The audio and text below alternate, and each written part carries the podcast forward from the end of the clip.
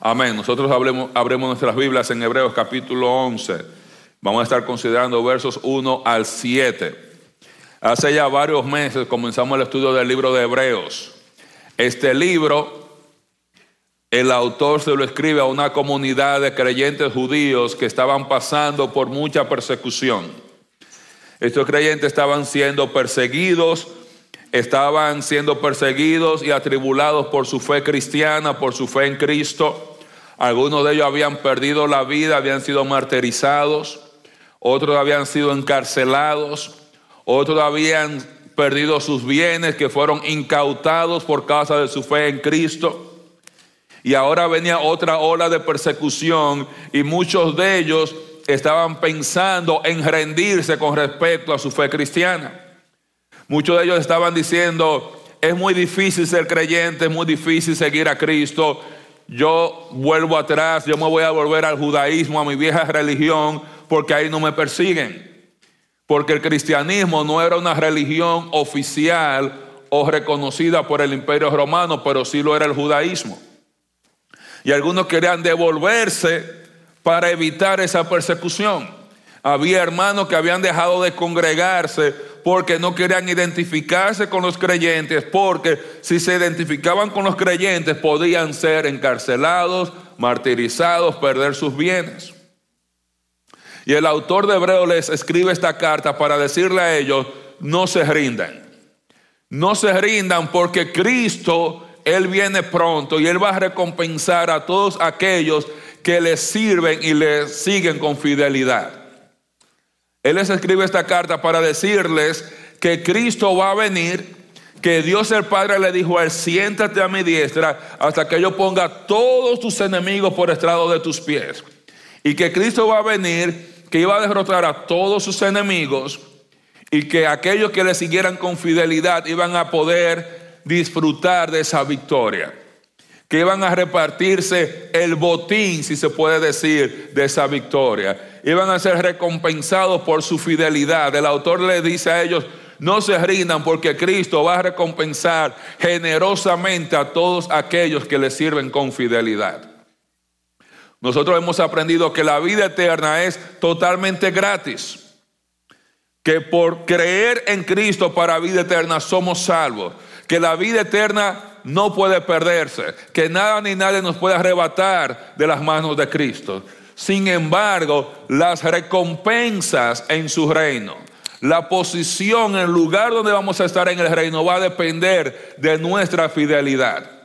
Nosotros aprendíamos, como dice Jesús en Lucas 19, que va a haber creyentes que por su fidelidad van a reinar sobre 10 ciudades, otros sobre 5 ciudades otros sobre una ciudad y otros que van a estar en el reino, pero no van a reinar con Cristo, porque no le siguieron con fidelidad.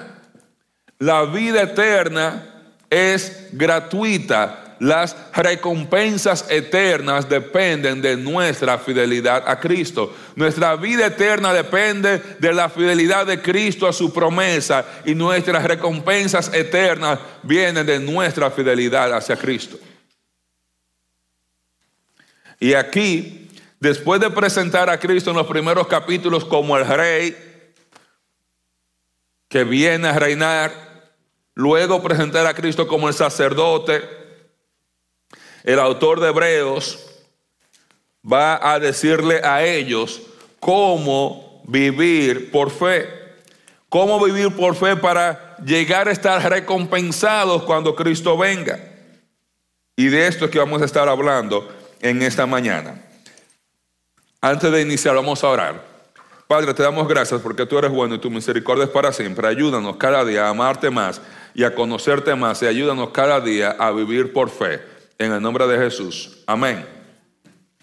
Al final del capítulo 10, el autor de Hebreos le está advirtiendo a que no retrocedan y le está estimulando a que se mantuvieran firmes. Usted ve en el verso 23 del capítulo 10, dice, mantengamos firme sin fluctuar la profesión de nuestra esperanza, porque fiel es el que prometió. Cuando usted llega al verso 35 dice, no perdáis pues vuestra confianza que tiene grande galardón porque es necesaria la paciencia para que habiendo hecho la voluntad de Dios, obtengáis la promesa. Porque aún un poquito, y el que ha de venir hablando de Cristo vendrá y no, tardará, y no tardará, mas el justo vivirá por fe, y si retrocediere, no agradará mi alma. Pero nosotros no somos de los que retroceden para perdición, sino de los que tienen fe para preservación del alma. El autor de Hebreos está estimulando a mantenerse firmes, sin fluctuar, confiando en las promesas de Dios, diciendo, Cristo viene pronto, un poquito, y no tardará. Y mientras Él llegue, el justo debe vivir por fe. Y ahora Él va a hablar acerca de qué es vivir por fe en el capítulo 11. Y nosotros vamos a ver el capítulo 11 como alguna gente los conoce como el museo de la fe o el salón de la fama de la fe. Y nosotros vamos a considerar hoy los primeros siete versículos. Dice la palabra de Dios. Es pues la fe la certeza de lo que se espera, la convicción de lo que no se ve, porque por ella alcanzaron buen testimonio los antiguos. Por la fe entendemos haber sido constituido el universo por la palabra de Dios, de modo que lo que se ve fue hecho de lo que no se veía. Por la fe Abel ofreció a Dios más excelente sacrificio que Caín, por lo cual alcanzó testimonio de que era justo dando Dios testimonio de sus ofrendas, y muerto aún habla por ellas. Por la fe Enoch fue traspuesto para no ver muerte, y no fue hallado porque lo traspuso Dios. Y antes que fuese traspuesto, tuvo testimonio de haber agradado a Dios. Pero sin fe es imposible agradar a Dios, porque es necesario que el que se acerca a Dios crea que le hay y que es galardonador de los que le buscan. Por la fe Noé, cuando fue advertido por Dios acerca de cosas que aún no se veían, con temor preparó el arca en que su casa se salvase, y por esa fe condenó al mundo, y fue hecho heredero de la justicia que viene por la fe. Amén. Aquí el autor de Hebreos va a hablar acerca de lo que significa vivir por fe. Y él va a decir que vivir por fe es la manera en la cual nosotros tenemos aprobación de Dios. Es la manera en la cual se agrada a Dios. El autor comienza diciendo que la fe es la certeza de lo que se espera, que es la convicción de lo que no se ve y que por eso fue alcanzar un buen testimonio los antiguos. Y cuando usted va al texto original, la palabra que está traducida como buen testimonio ahí es por ellas recibieron aprobación los antiguos, y dice antiguos porque fueron personas que vivieron mucho tiempo antes que ellos. Y esta palabra testimonio, usted se va a dar cuenta que aparece varias veces en este capítulo 11. Tener buen testimonio o aprobación de Dios. En el versículo 2, habla de que por ella alcanzaron buen testimonio los antiguos. En el versículo 4 dice que, que haber alcanzó testimonio de que era justo. En el versículo 5 dice que no tuvo testimonio de haber agradado a Dios. Y cuando usted va al final del capítulo, en el verso 39 dice, y todos estos, aunque alcanzaron buen testimonio mediante la fe, o sea, llegar a tener aprobación de Dios y buen testimonio de Dios por vivir por fe, es importante. Dios va a evaluar nuestra vida de acuerdo a nuestra fidelidad a Él. Cuando ponemos nuestra fe en Cristo, no tenemos juicio con respecto a nuestra vida eterna. Pero Dios va a evaluar nuestra fe aquí en la tierra y nuestro caminar aquí sobre la tierra para determinar nuestra recompensa. Entonces, ¿qué significa vivir por fe? Vivir por fe significa confiar completamente en que Dios va a cumplir fielmente sus promesas, como dice en el verso 1. Es pues la fe que la certeza de lo que se espera, la convicción de lo que no se ve. cuando usted ve el contexto, ¿qué es lo que se espera? Esas promesas de Dios. Esas cosas que Dios prometió para todos aquellos que siguen a Cristo con fidelidad y no miran atrás. Él prometió que cuando Él viniera ellos iban a reinar con Él. Que los iba a llevar a la gloria. Que los iba, que Él iba a compartir su gloria con ellos. Que ellos iban a ser herederos. Que ellos iban a ejercer autoridad sobre el reino de Cristo cuando Él viniera. Y vivir por fe es, llegar a estar completamente convencido, persuadido de que Dios va a cumplir fielmente sus promesas. Y es interesante porque nosotros estamos viviendo por un reino en el, que el cual no hemos visto. Pero confiamos en que Dios va a cumplir sus promesas. Estamos sirviendo a un Señor al cual no hemos visto cara a cara, no hemos visto físicamente, pero confiamos completamente en Él. La fe es la convicción de que las cosas futuras y que no hemos visto van a pasar de la manera que Dios ha revelado que pasarán. Fe es esa convicción de que las cosas futuras y que no hemos visto van a pasar de la manera que Dios ha revelado que pasarán. El texto dice que la fe es la certeza de lo que se espera. Es estar seguro de lo que Dios prometió, de que Él lo va a cumplir. Que cuando Dios dice, sígueme y si tú me sirves con fidelidad, yo te voy a dar autoridad sobre 10 ciudades. ¿Sabe qué es fe? Estar convencido, estar seguro de que Dios va a cumplir esa promesa. Tener la certeza de aunque yo no he visto esas 10 ciudades, yo estoy convencido, estoy persuadido de que la palabra de Cristo es cierta y que cuando Él venga, yo voy a estar con Él compartiendo su reino. Vivir por significa confiar completamente en que Dios va a cumplir sus promesas. Y que esas cosas futuras que no hemos visto van a pasar de la manera que Dios ha revelado en su palabra que pasarán. ¿Cuál es el problema de nosotros como cristianos? Que muchos de nosotros no creemos que Dios va a cumplir todas sus promesas. ¿Cuántos creen cuando Dios dice, no te dejaré ni te desampararé? ¿Cuántos creen cuando dicen que Dios va a proveer? Pero sin embargo, vivimos como si Dios no fuera a proveer.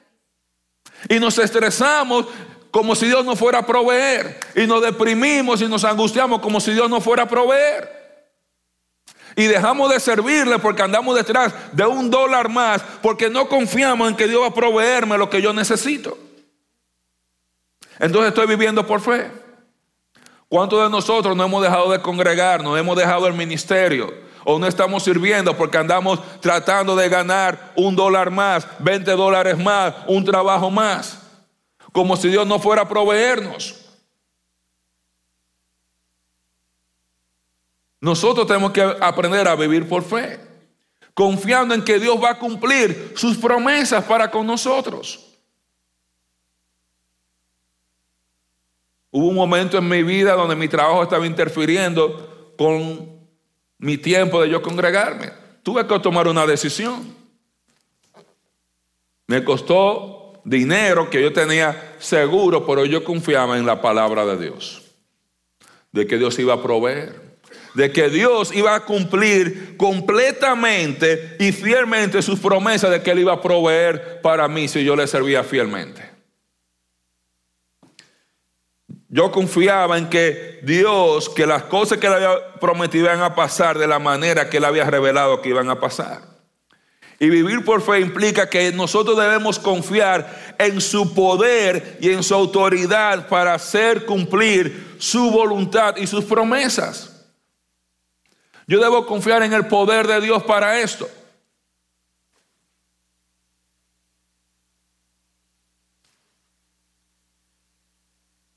Vivir por fe implica tener esa convicción, estar persuadido. Muchos de nosotros pensamos, si yo no me doy una buena vida ahora, yo no me la voy a dar después. Muchos pensamos que Dios no tiene los recursos para darme una vida en la eternidad llena de alegría y de gozo. Y por eso trato de buscar la alegría y el gozo en una casa nueva, en un carro nuevo. Y mi mente está centrada en las cosas terrenales, en trabajo, en dinero, porque yo necesito mi vida ahora. Porque si no tengo mi vida ahora, ¿cuándo la voy a vivir? Ya tengo 25 años, ya tengo 30 años. Yo quiero lo que me toca ahora. Estamos como el hijo pródigo. Yo quiero lo que me toca ahora porque yo quiero vivir mi vida ahora.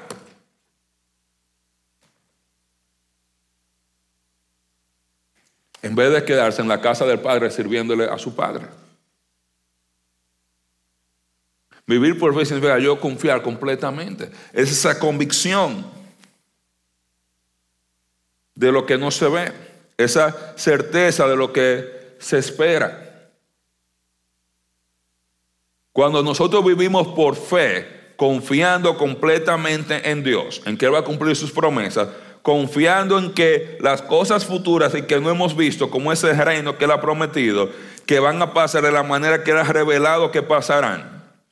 Y estamos confiando en su poder y autoridad para hacer cumplir su voluntad. ¿Usted sabe qué pasa? Nosotros llegamos a estar aprobados por Dios. Como dice el verso 2, por ella alcanzaron buen testimonio los antiguos.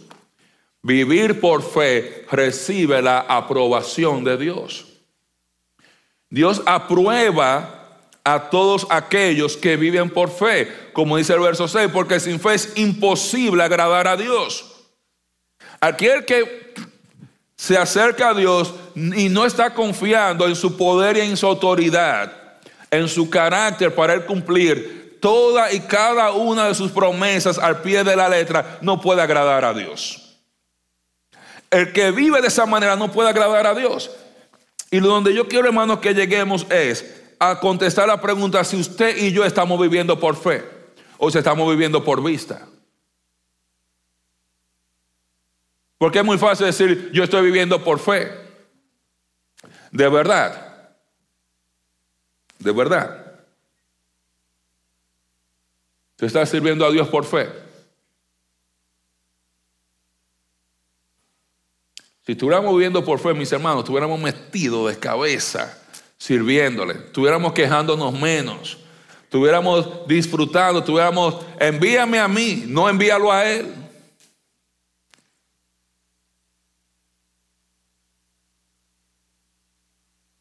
Pero muchos de nosotros pensamos, yo tengo que disfrutar mi vida ahora. Dios no aprueba a los creyentes y a las personas que no viven por fe.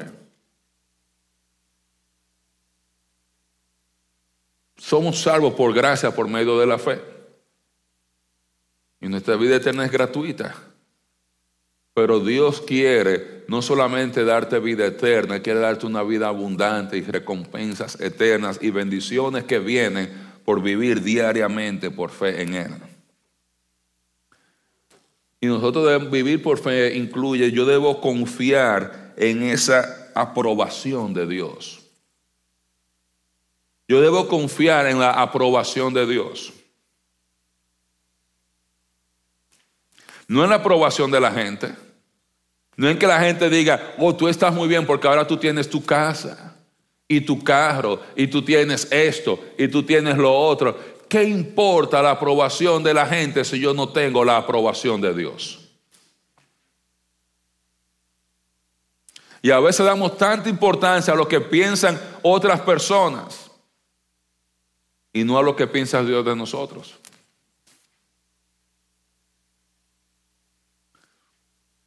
Vivir por fe recibe la aprobación de Dios. Cuando tú vives y tomas decisiones cada día, pensando en que Dios va a cumplir sus promesas y tu meta en la vida es llegar a agradar a Dios, confiando en Él y tomando decisiones para la gloria y la honra de Él, eso recibe su aprobación. Pero vivir por fe también implica ver la vida desde la perspectiva de la palabra de Dios. Vivir por fe implica ver la vida desde la perspectiva de la palabra de Dios. Dice el verso 3, por la fe entendemos haber sido constituido el universo. ¿Por qué? Por la palabra de Dios. De modo que lo que se ve fue hecho de lo que no se veía. Cuando nosotros, ¿quién estaba cuando Dios creó el mundo? ¿Quién estaba ahí cuando Dios creó el universo? ¿Quién estaba ahí cuando Dios creó a los ángeles?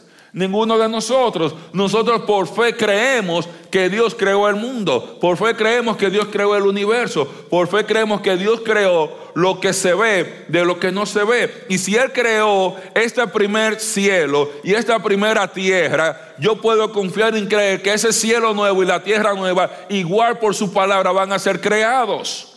Y están tan seguros para nosotros como está esta tierra en la cual estamos viviendo. Esa nueva tierra, esa morada celestial que Dios ha preparado para nosotros, está 100% segura. Y yo debo ver el mundo desde la perspectiva de la palabra de Dios porque Él creó todo, Él diseñó todo. Y cuando tenemos la palabra de Dios, Debemos permitir que su palabra revelada le dé forma a nuestra perspectiva de la vida. Debemos confiar en la perspectiva de Dios acerca del mundo. Debemos confiar en la perspectiva de Dios acerca de la vida aquí sobre la tierra. Cuando la Biblia nos dice, vive de esta manera, invierte tu vida de esta manera, debemos confiar en esto. Anoche estaba hablando con Nehemías y yo le decía, hay mucha gente que pensarán, ¿ustedes se acuerdan de Chespirito? ¿Sabía que la gente está diciendo que tú y yo estamos locos? Y comenzaban ahí. Sí. Mucha gente cree que nosotros estamos locos porque dice, oye, están el martes dando estudio bíblico y también el miércoles y está el jueves dando estudio bíblico y el sábado y el domingo está desperdiciando su vida. Debiera hacer otras cosas, debiera dormir más, pasear más, hacer muchas otras cosas. Hermano, yo no estoy desperdiciando mi vida. El que pierde su vida por causa de mí, dijo Jesús, la va a ganar. Pero el que gana su vida, la va a perder. Yo estoy ganando mi vida, yo estoy confiando que cuando Jesús dice que si yo invierto mi vida en su ministerio, en su obra, en Él, que yo la voy a ganar para una vida eterna abundante. Y por eso a mí no me pesa ir el martes, ni me pesa el miércoles, ni me pesa el jueves, ni me pesa el sábado, ni me pesa el domingo. Porque yo estoy guardando mi vida para la eternidad, no para ver televisión, no para ver Netflix, no para ver Jack Reacher. Estoy guardando mi vida para la eternidad con Cristo. Porque yo estoy permitiendo que la palabra de Dios transforme mi manera de pensar.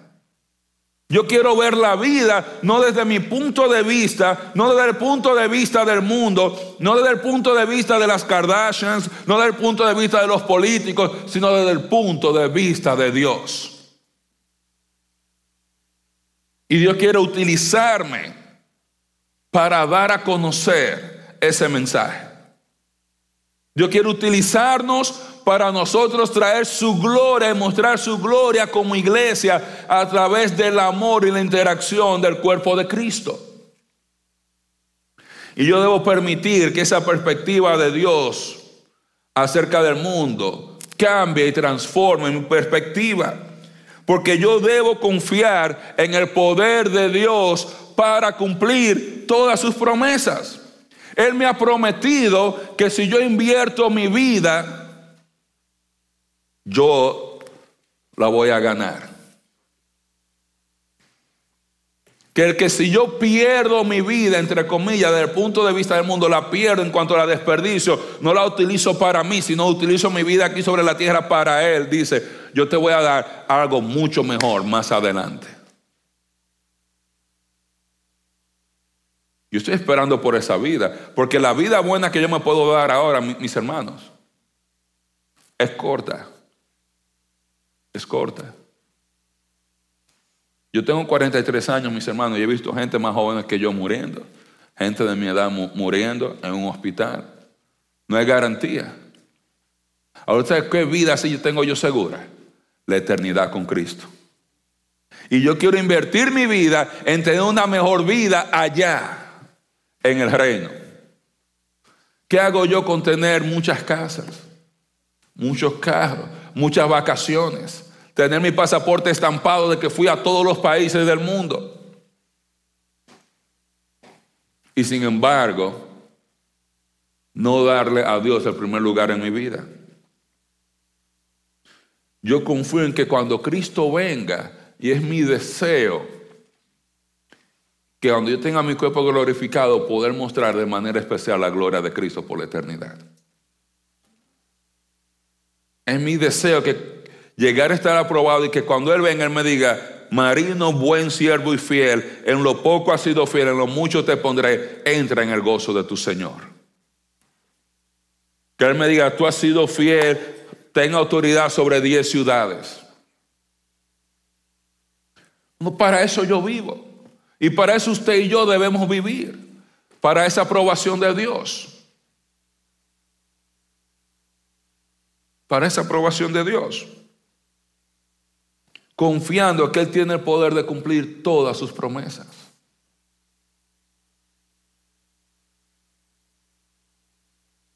Vivir por fe significa confiar que Dios va a recompensar generosamente a los creyentes que hacen su voluntad. Y esta parte que a algunos se nos olvida. Vivir por fe significa que Dios va a recompensar generosamente a los que hacen su voluntad. Y Él nos va a dar del verso 4 hasta el verso 7 tres ejemplos. Tres ejemplos de creyentes que hicieron su voluntad. Muchas personas creen que Dios nunca les va a pagar o les va a recompensar por lo que ellos hacen. La Biblia dice que aunque sea un vaso de agua que tú le des a otras personas en el nombre de Jesús, que no va a quedar sin recompensa. Que cuando yo vengo a la iglesia y yo ofrendo, yo no voy a quedar sin recompensa por eso. Que cuando yo hago el ministerio y voy y visito a un hermano, llamo a un hermano, doy un estudio bíblico, preparo una clase de escuela dominical, cuido a los niños, estoy en el parqueo, Dios va a recompensar eso. Los hermanos que están en el parqueo, cuando están con el parqueo, hermano, usted sabía que los que están aquí adentro no van a ser recompensados más que usted. No van a ser recompensados. Usted lo hace con alegría y con gozo, porque yo estoy aquí cuidando el parqueo. ¿Usted sabe por qué? Porque yo sé que Dios me va a recompensar. No porque el pastor o el diácono me dijo te toque el parqueo, sino porque yo sé que cuando Cristo venga, Él me va a calcular. Me va a decir, tú sabes que tú cuidaste el parqueo por 25 días, 25 veces te asignaron a hacer eso y tú lo cuidaste. He aquí tu recompensa. Había una vez la historia de una persona que estaba trabajando para su jefe, que era un constructor, y había hecho muchísimas casas, y ya cuando le dice, yo me quiero ir, yo me quiero ya retirar. Dice, jefe, yo necesito que tú me hagas un trabajo más, ya una casa más. Él va a ser un buen trabajador, pero ya hizo esta rápido, hizo algo ahí rápido, porque ya lo que se quería ir cuando la terminó el jefe, esa casa es la que yo te quiero regalar a ti, de regalo, por tu retiro. Si él se hubiera imaginado esto, construye la mejor casa del mundo. Le ponen los mejores electrodomésticos, el mejor granito, el mejor piso, las mejores luces. Pero él no tenía confianza en que su jefe iba a hacer lo justo. Él no tenía confianza en que su patrón iba a hacer lo correcto con él. Ya estaba harto. ¿Para que yo voy a trabajar más? Que lo haga otro. Y muchos de nosotros con el Señor estamos así. Déjame hacerlo rápido. Déjame aprenderme esta canción ahí a lo rápido. Déjame hacer esto a lo rápido aquí y esta lección ya porque whatever, como salga, está bien.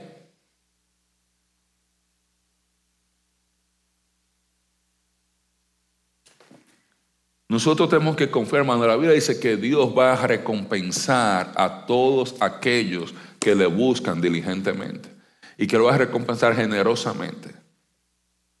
¿Usted sabe cómo termina la Biblia? Jesús diciendo, vengo pronto y, y mi galardón conmigo. Yo vengo pronto y mi recompensa conmigo y mi galardón conmigo para recompensar a todos aquellos que me están sirviendo fielmente. Él viene a recompensarnos. Y él pone tres ejemplos del autor de Hebreos. Abel, Enoch y Noé. En el verso 4, él habla de Abel, dice, por la fe Abel ofreció a Dios más excelente sacrificio que Caín por lo cual alcanzó testimonio de que era justo, dando a Dios testimonio de sus ofrendas y muerto aún habla por ella. ¿Cuál fue la razón por la cual Abel ofreció mejor sacrificio que Caín? Por la fe. Por la fe. La fe debe motivar nuestra adoración a Dios. ¿Sabe por qué yo no me quedo en mi casa cuando hay culto? Por la fe. Porque yo estoy convencido que el mejor lugar para estar cada domingo en la mañana, cada sábado en la tarde, cada martes a las 7, cada miércoles a las 7 es en la casa de Dios. A mí no me queda duda. Me duele la cabeza, para eso existe Tylenol, para eso existe Advil. Ah, me está cosa. ¿Por qué? Porque yo estoy convencido y persuadido de que no hay nada mejor y mi convicción acerca de Dios me mueve a ofrecer a Dios siempre lo mejor, no importa cómo yo esté. Esa fe es lo que motiva mi adoración a Dios. No mi situación económica, no mi situación emocional, no mi situación relacional, es la fe. Es la fe. Abel tenía la actitud correcta, por eso le ofreció lo mejor. Él sabía que el que se acerca a Dios tenía que acercarse con fe, convencido, persuadido de que Dios iba a cumplir todas sus promesas, de que él merecía lo mejor y por eso él buscó, dice la Biblia, lo mejor de su ganado, el primogénito, lo más gordo. Él no ofreció lo cojo, Él no ofreció el, el enfermo, Él no ofreció el que estaba más lánguido. Él ofreció el mejor cordero delante de Dios. Y dice la Biblia que Dios miró con agrado que a Abel y a la ofrenda suya. O sea que Dios mira tanto lo que yo le ofrezco a él como a mí. Él miró con agrado a Abel, a él le gustó la actitud de Abel. Y él miró con agrado lo que Abel ofreció. Porque solamente la adoración motivada por fe es aceptada por Dios. Por eso, mis hermanos, ¿sabe por qué nosotros no andamos aquí hostigando a la gente para que den ofrenda y den dinero? Forzándolos. Porque la única ofrenda que agrada a Dios es la ofrenda que viene de fe. Cuando yo estoy convencido que yo ofrendar para Dios es lo mejor que yo puedo hacer, yo vengo y ofrendo para Dios. Esa ofrenda Dios la acepta. La ofrenda que es por obligación, cuando dice Sayanis, mira, todos los músicos tienen que dar 20 dólares ahora, estoy esperando los tuyos. Y ella lo da porque a todos los músicos le están cobrando 20 dólares para comprar un micrófono. Dios no acepta esa adoración. Ni son 40. La adoración motivada por fe es la única que es aceptada por Dios. Esa es la única adoración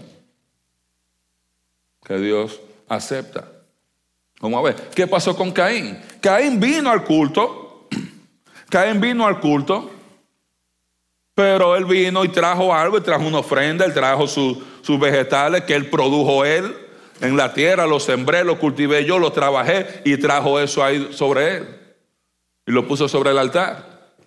Usted se da cuenta, usted no puede traer simplemente fruto de sus manos como Caín.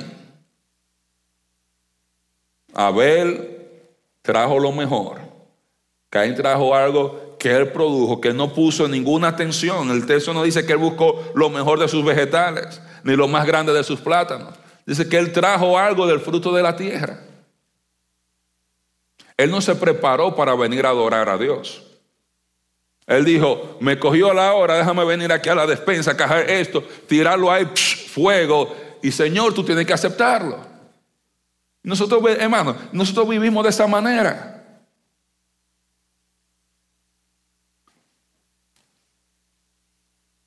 Abel creía en eso, y dice el texto, que él ofreció más excelente sacrificio que Caín, por lo cual alcanzó que testimonio de que era justo.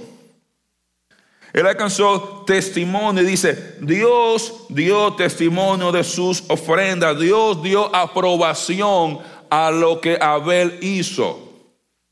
Dios dio aprobación a la adoración de Abel. Dios da aprobación a tu ministerio, a mi ministerio, a mi servicio, a mi ofrenda a Él. Cuando digo mi ofrenda a Él y mi adoración a Él, no estoy hablando de ofrenda económica, sino cuando yo estoy ofrendando y dando mi vida en sacrificio vivo. Porque toda nuestra vida tiene que ser una ofrenda a Dios.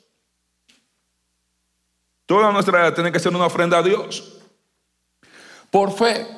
Yo le doy mi vida a Dios para que Él haga con Él lo que él quiera. ¿Por qué? Porque yo confío en que va a cumplir todas sus promesas. Por eso lo que yo haga con mi vida aquí para mi beneficio no es tan relevante como lo que Dios puede hacer con mi vida aquí para su beneficio, porque eso va a resultar en beneficio eterno para mí y para la gloria de Cristo. Esa fe en que yo sé que Dios me va a recompensar. Como yo digo a los muchachos, nos vemos en el tribunal de Cristo. Estaba hablando con Johnny. Cada vez que tengan la oportunidad de, predicar, que digan, tal día, di yo. Di yo, no espere de que a ver si, si fulano se ofrece primero, si David dice primero, o si Nehemías dice primero, dice, di yo. Olvídate de ellos. Nos vemos en el tribunal de Cristo. Por la fe yo quiero meterme de cabeza sabiendo esto una de las decisiones que yo he tomado, yo quiero enseñar todo el Nuevo Testamento. Yo, no me voy a mover de la iglesia hasta que yo no enseñe todo el Nuevo Testamento. Y voy contento, vamos por 22 libros ya. Pero porque por la fe. Porque yo hay una corona que yo quiero. Hay una corona que yo no se la voy a dejar a otro. Hay una corona que yo no se la voy a dejar a otro. Hay privilegios Dice Pedro capítulo 5. Para los pastores que, gobiernan bien, dice que le espera una corona de gloria. Para los ancianos que, que gobiernan bien. Yo quiero esa corona de gloria. ¿Qué yo estoy haciendo? Vamos a trabajar. Vamos a trabajar. La fe debe motivar nuestra adoración. Pero no solamente debe motivar nuestra adoración a Dios, la fe debe caracterizar nuestra manera de vivir. Dice versos 5 y 6, por la fe Enoch fue traspuesto para no ver muerte y no fue hallado porque lo traspuso Dios y antes que fuese traspuesto tuvo testimonio de haber agradado a Dios. Pero sin fe es imposible agradar a Dios, porque es necesario que el que se acerca a Dios crea que le hay y que es galardonador de los que le buscan. En el verso 3, el autor de Hebreos apela a Génesis capítulo 1 y 2, la creación del mundo. En el verso 4, cuando habla de Abel, él apela a Génesis capítulo 4, en la historia de Caín y Abel, cuando Caín mata, cuando ellos ven en adoración y Caín mata a Abel después del culto, porque no le gustó que Dios no lo aprobara a él. Y aquí en el verso 5 y 6, él apela a Génesis capítulo 5. Y usted abre su Biblia en Génesis 5 y le voy a pedir que lo haga porque yo sé que quizás no todos estamos familiarizados con la historia de Enoch, como estamos con la historia de Caín y de Abel.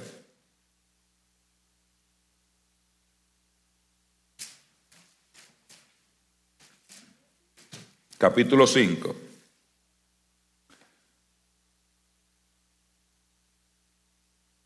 Dice el verso 18, vivió Yared 162 años y engendró a Enoch.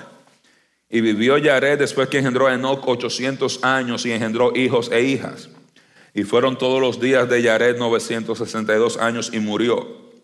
Y vivió Enoch 65 años y engendró a Matusalén. Y caminó Enoch con Dios después que engendró a Matusalén 300 años y engendró hijos e hijas. Y fueron todos los días de Enoch 365 años. Caminó pues Enoch con Dios y desapareció porque le llevó Dios. Amén. Cuando usted ve aquí en este capítulo 5, usted se va a dar cuenta de varias cosas. Número uno, todo el mundo moría. Dice, vivió fulano de tal 700 años y murió. Y murió fulano de tal 500 años y murió. Y Matusalén vivió 900 tantos años y murió. Todo el mundo murió. Hubo una sola persona que no murió en esa lista. ¿Quién fue? Y si usted se da cuenta, Enoch no fue traspuesto a los 900 años. Él fue traspuesto a los 300 años. Fue el más joven que dejó de caminar sobre la tierra de esa lista. Se caminó con Dios de tal manera que Dios dijo, yo no puedo esperar por ti 600 años más, ven, vamos a compartir juntos. Y se lo llevó.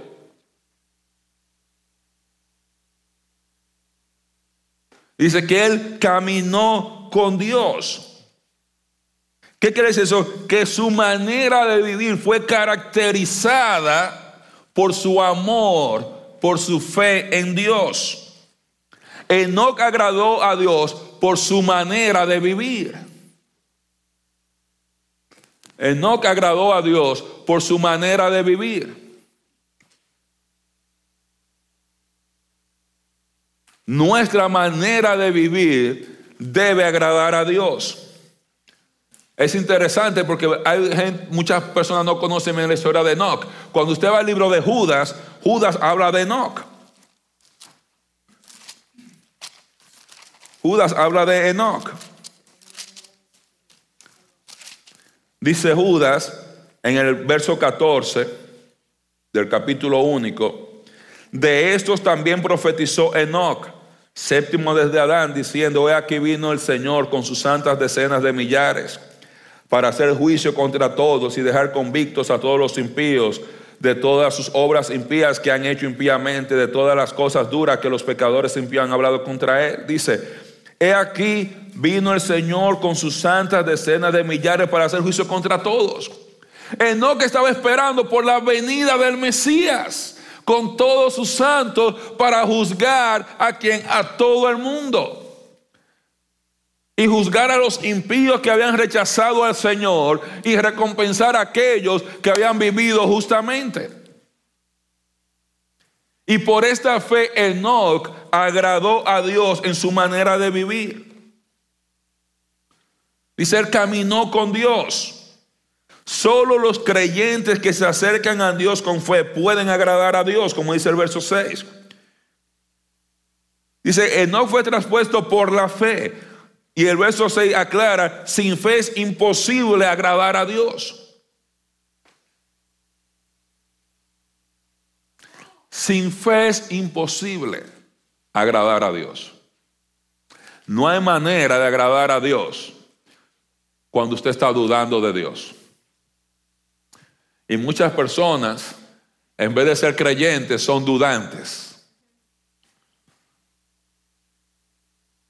Dice el que se acerca a Dios, es necesario que el que se acerca a Dios, dice el verso 6, crea primero que, que le hay hay que creer en su existencia.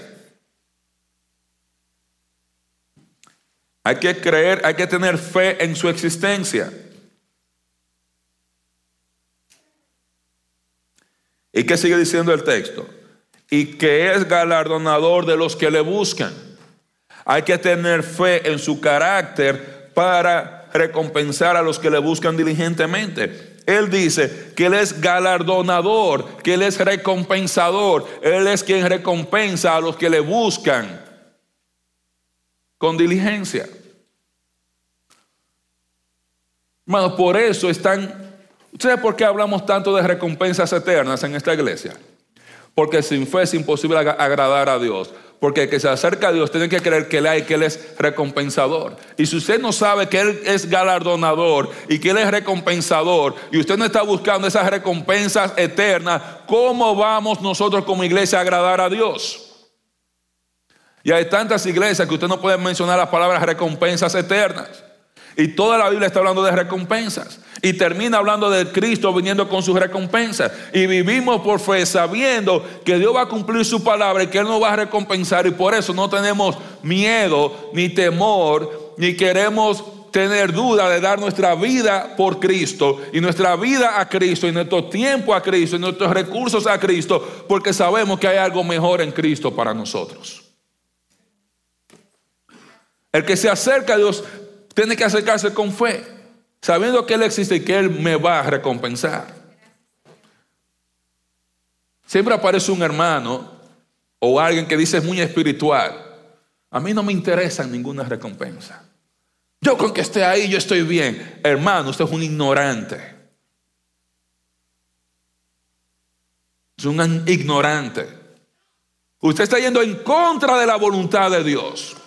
Él nos manda a que nos importen las recompensas y las cosas que Él tiene para nosotros. Él nos manda a que no despreciemos sus dones y sus regalos para con nosotros. Porque sonamos muy espirituales. A mí no me interesa eso. A ti no te interesa que Él dice que Él quiere galardonar lo que le buscan diligentemente. Que sin fe es imposible agradar a Dios y que hay que tener fe en que Él va a recompensar y no te interesan las recompensas, tú no vas a agradar a Dios, punto. 0% de probabilidad de que Dios se agrade en ti.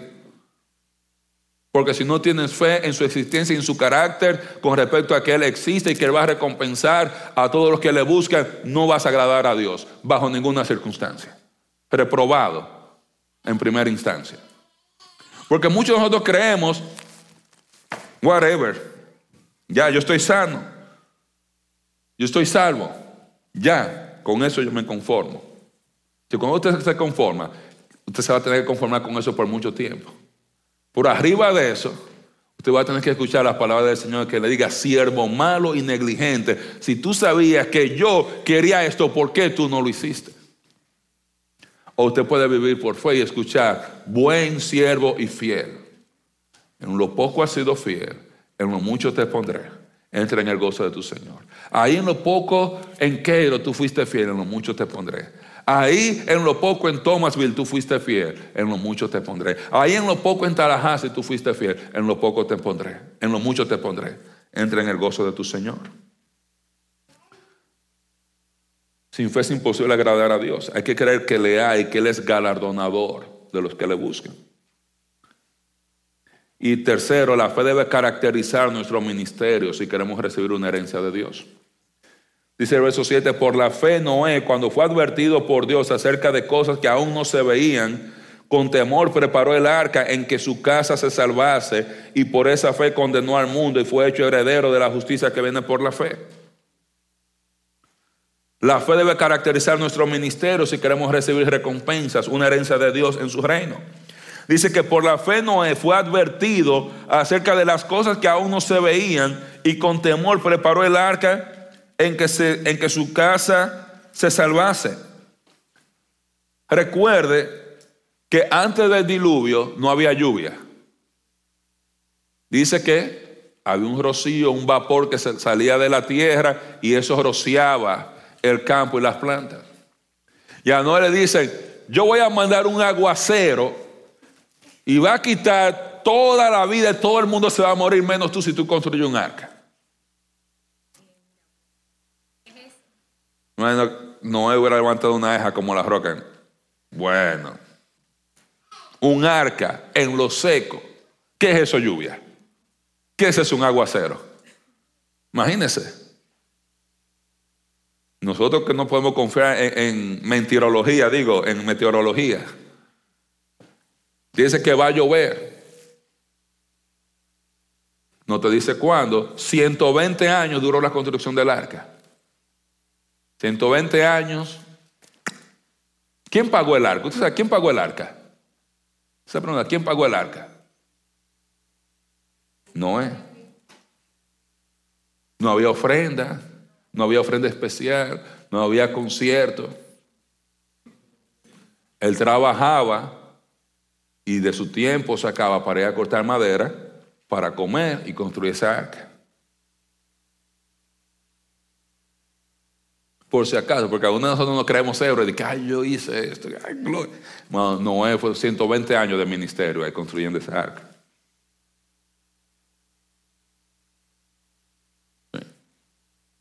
Por la fe. Él confió en que esas cosas futuras que Dios había dicho, ese diluvio iba a pasar tal cual como Dios le había dicho, aun cuando él nunca había visto un diluvio, aun cuando él nunca había visto agua. Cuando Cristo dice que viene otra vez, que va a establecer su reino de esa nueva Jerusalén, por eso nosotros lo creemos, aunque no hayamos visto esa nueva Jerusalén. Eso es vivir por fe. Eso es vivir por fe. Que yo vivo porque yo quiero reinar con Cristo. Noé perseveró construyendo el arca y así salvó a su familia y él heredó en un sentido un mundo nuevo. Porque cuando él bajó del arca, ¿a quién le pertenecía la tierra? A él y su familia. Él cometió un error. Él debió sacar un título de propiedad de toda la tierra y hubiera sido rico él y toda su familia por ahora. Debió haber ido y ponerle copyright al planeta, al diluvio, a la historia del diluvio y estuviera colectando muchísimo dinero.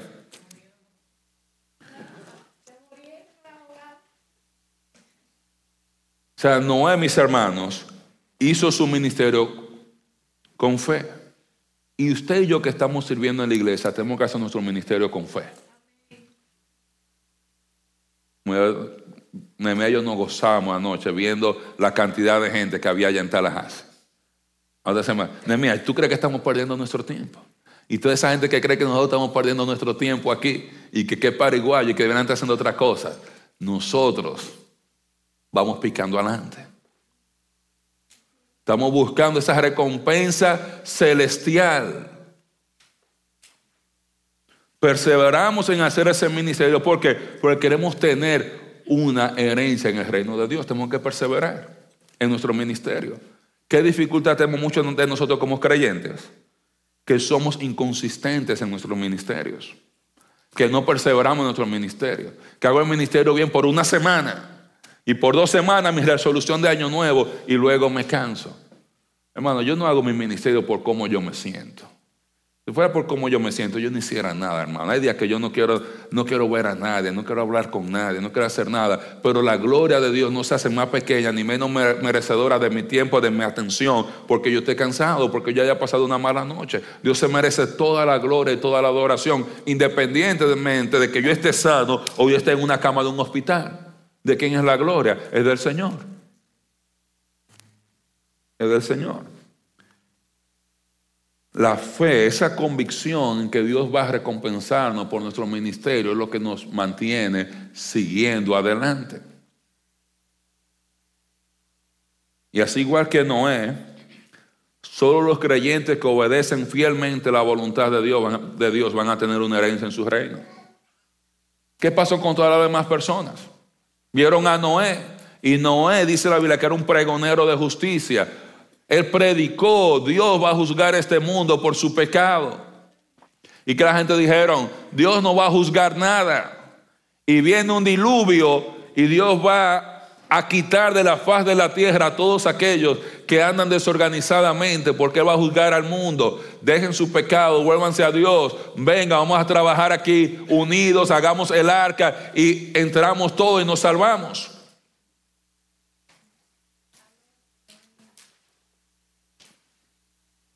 Dice Jesús cuando cuenta la historia de Noé, hablando en Mateo 24. Dice la venida del Hijo del Hombre va a ser como en los días de Noé. La gente está tranquila, casándose y dándose en casamiento, viviendo su vida como si no fuera nada hasta que llegó el diluvio y se lo llevó a todos. Hermano, nosotros tenemos que seguir adelante en nuestro ministerio. Igual que Noé, tenemos que coger el martillo, los clavos y comenzar a martillar en esa arca que Dios nos ha puesto a hacer. Tenemos que coger los serruchos, irnos al bosque a cortar los árboles, hacer la madera, a cepillar esa madera, ponerla lisa, cargarla entre todos, ir poniéndola, clavándola como Dios nos ha mandado. Eso es vivir por fe. Si queremos estar aprobados delante de Dios, mis hermanos, debemos confiar plenamente en que Dios va a cumplir todas sus promesas al pie de la letra. Que todas las cosas futuras, aun que nosotros no hemos visto, van a pasar de la manera que Dios ha revelado que van a pasar. Vivir por fe implica que debemos confiar en esa autoridad, en ese poder de Él para hacer pasar estas cosas. Debemos buscar esa aprobación de Dios. Ver el mundo desde la perspectiva de Dios, viviendo sabiendo que Dios va a recompensarnos generosamente por hacer su voluntad. ¿Qué te detiene para tu vivir por fe hoy? ¿Qué te detiene? Cuando los discípulos dijeron, aumentanos la fe, no hay una varita mágica para aumentar la fe. La fe viene y aumenta según más vamos conociendo más y más a Dios. Mientras más grande es nuestro concepto de Dios, más grande es nuestra fe. Mientras más pequeño es el concepto que tenemos de Dios, más pequeña es nuestra fe. ¿Qué nos detiene, mis hermanos? En este año 2024, el deseo de nosotros, hermanos, no eche para atrás. Si vienen dificultades, vendrán problemas, pero seguimos adelante viviendo por fe. Sin fe es imposible agradarle. No se le olvide que no va a recompensar. Nosotros tenemos muchos ministerios, muchas cosas que hacer. Nosotros escuchamos en el tiempo de adoración. Heme aquí, somos el pueblo de Dios, queremos llevar su gloria. Eso es parte del arca que Dios nos ha mandado a construir, mis hermanos. Vamos a llevar la gloria de Dios. Vamos a llevarla no solamente a Tallahassee, vamos a llevarla a la República Dominicana, a México, a El Salvador, a Tomás Vilaquero, a todos los lugares donde Dios nos abre una puerta. Pero hermano, no lo puede llevar una sola persona. El cuerpo de Cristo, como cuerpo, la iglesia, tiene que llevar esa gloria de Dios. No es un individuo, es la iglesia como el cuerpo de Cristo. Cada uno de nosotros haciendo su parte, desde el parqueo, desde cortar la grama, desde abrir la puerta, desde acomodar la silla, desde limpiar la iglesia. Hermano, organice su vida alrededor de las promesas de Dios. Invierta su vida pensando en lo que Dios tiene para nosotros. No invierta su vida pensando en lo que Biden o Trump o Bukele tiene para nosotros. Ellos no tienen ningún poder. Organice su vida alrededor de las promesas de Dios. Viva por fe, confiando en Él. Cuando la Biblia predijo 700 años antes que Jesús iba a nacer en Belén, ¿usted sabe dónde nació Él? Cuando la Biblia predijo siglos antes de que él iba a resucitar al tercer día que iba a morir crucificado, ¿sabe qué pasó? Murió crucificado. Y al tercer día, cuando Dios le dijo a Noé que venía el diluvio, ¿tú sabes qué pasó con el diluvio? Vino. Cuando Dios le dijo a Daniel que después de Babilonia iba a venir el imperio de los medos persas, ¿sabes qué pasó? Vinieron los persas. Y él le dijo, todavía cuando Nabucodonosor estaba en poder, después de ti vienen los persas, y después de los persas vienen los griegos. ¿Tú sabes qué pasó después de, los persas? ¿Quién vino? Y él estando Nabucodonosor en poder, dijo, después de ti vienen los persas y vienen los griegos, después vienen los romanos. ¿Sabe quién vino después? Cuando él predijo la abominación desoladora, 500, 600 años antes de la destrucción de Jerusalén, Dios, perdón, que él, predijo la destrucción de Jerusalén, pasó literalmente. Pasó literalmente. Cuando la Biblia predijo que iba a nacer de una virgen, nació de una virgen. Todas sus promesas fueron cumplidas al pie de la letra. Y todas sus promesas que están por cumplirse van a cumplirse al pie de la letra. La decisión es nuestra si confiamos y creemos en el carácter de Dios para cumplir cada una de sus promesas. Amén.